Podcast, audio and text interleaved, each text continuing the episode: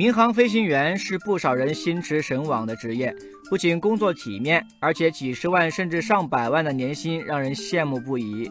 但是，一些案例表明，民航飞行员正成为中国最难离职的行业。近日，成都市双流区人民法院发布的飞行员离职纠纷案件审判白皮书显示，该法院受理的飞行员离职纠纷案件中，航空公司要求离职飞行员支付的违约金和赔偿费通常在人民币四百万到七百万元之间，甚至有航空公司要求赔偿一千二百万才给自由身。巨额的违约金让网友们开始不淡定。网友荷塘月色说。哪家航空公司愿意培养我当飞行员？我愿意签终身合同。网友笑口常开说：“这么好的工作，我想都想不来，为什么还要辞职呢？为什么呢？条件优越，民航飞行员们为什么要辞职呢？”近年来，很多新成立的航空公司为了快速组建成熟的飞行员队伍，具备更强的市场竞争力，不惜重金挖其他公司具有多年飞行经验的飞行员。飞行员们找到更好的去处，当然会萌生去意。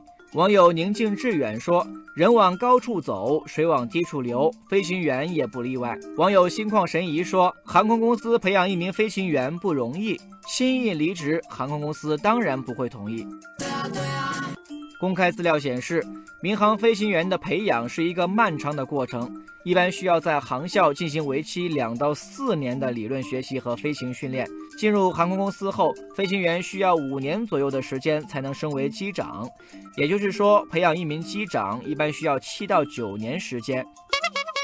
培养经费也是一笔不菲的开支。再加上工资、食宿、设备使用耗损等，培养一名民航飞行员至少花近百万元。经过这么一说，不少网友似乎又回过神来。网友神采飞扬说：“培训费这么贵，工资又那么高，飞行员说走就走，换成哪一家航空公司也不会同意。”网友奋发图强说：“这么一说，高昂的离职违约金也没什么委屈。”毕竟公司培养了那么久，随便就能走，对航空公司也不公平。网友洞若观火说：“民航飞行员去也好，留也好，天价违约金也罢，最终都要让合同说了算。”